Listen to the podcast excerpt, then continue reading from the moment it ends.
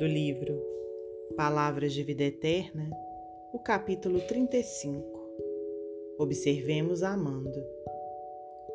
Por que vês o argueiro no olho de teu irmão? Jesus, no Evangelho de Mateus, capítulo 7, versículo 3. Habitualmente guardamos o veso de fixar as inibições alheias com absoluto esquecimento das nossas. Exageramos as prováveis fraquezas do próximo, prejulgamos com rispidez e severidade o procedimento de nossos irmãos. A pergunta do Mestre acorda-nos para a necessidade de nossa educação de vez que, de modo geral, descobrimos nos outros somente aquilo que somos.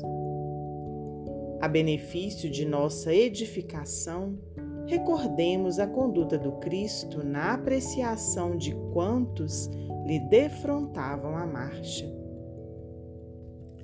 Para muitos, Maria de Magdala era a mulher obsidiada e inconveniente mas para ele surgiu como sendo um formoso coração feminino, atribulado por indizíveis angústias, que, compreendido e amparado, lhe espalharia no mundo o sol da ressurreição.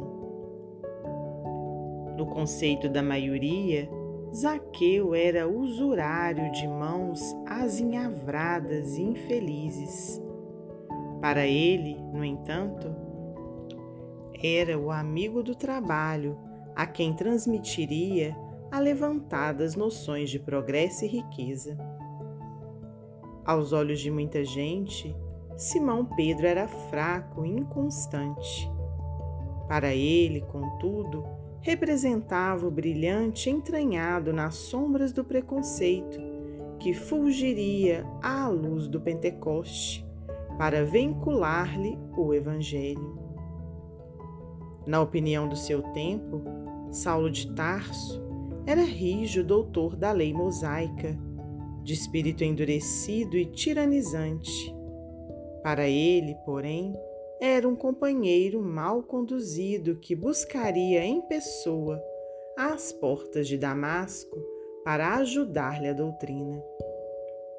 Observemos amando, porque apenas o amor puro arrancará por fim as escamas de treva dos nossos olhos, para que os outros nos apareçam na bênção de Deus que, invariavelmente, trazem consigo.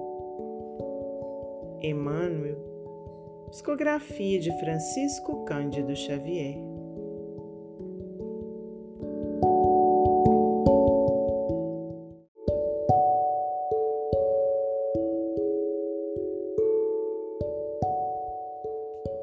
do livro Palavras de Vida Eterna, o capítulo 35. Observemos amando. Por que vês o argueiro no olho de teu irmão? Jesus, no Evangelho de Mateus, capítulo 7, versículo 3. Habitualmente guardamos o veso de fixar as inibições alheias com absoluto esquecimento das nossas. Exageramos as prováveis fraquezas do próximo, prejulgamos com rispidez e severidade o procedimento de nossos irmãos. A pergunta do Mestre acorda-nos para a necessidade de nossa educação, de vez que, de modo geral, descobrimos nos outros somente aquilo que somos a benefício de nossa edificação, recordemos a conduta do Cristo na apreciação de quantos lhe defrontavam a marcha. Para muitos, Maria de Magdala era a mulher obsidiada e inconveniente, mas para ele surgiu como sendo um formoso coração feminino, atribulado por indizíveis angústias que, compreendido e amparado, lhe espalharia no mundo o sol da ressurreição.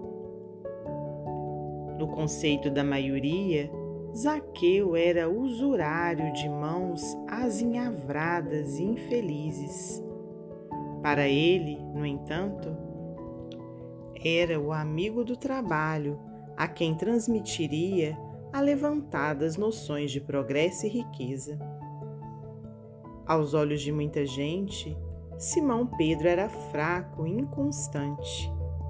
Para ele, contudo, representava o brilhante entranhado nas sombras do preconceito que fulgiria à luz do Pentecoste para vincular-lhe o Evangelho.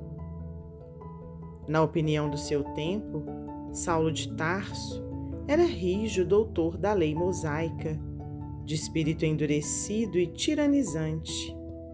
Para ele, porém, era um companheiro mal conduzido que buscaria em pessoa às portas de Damasco para ajudar-lhe a doutrina.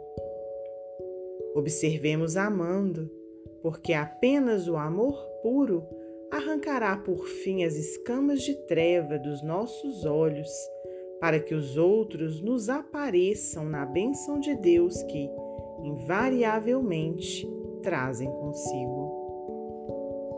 Emmanuel, psicografia de Francisco Cândido Xavier.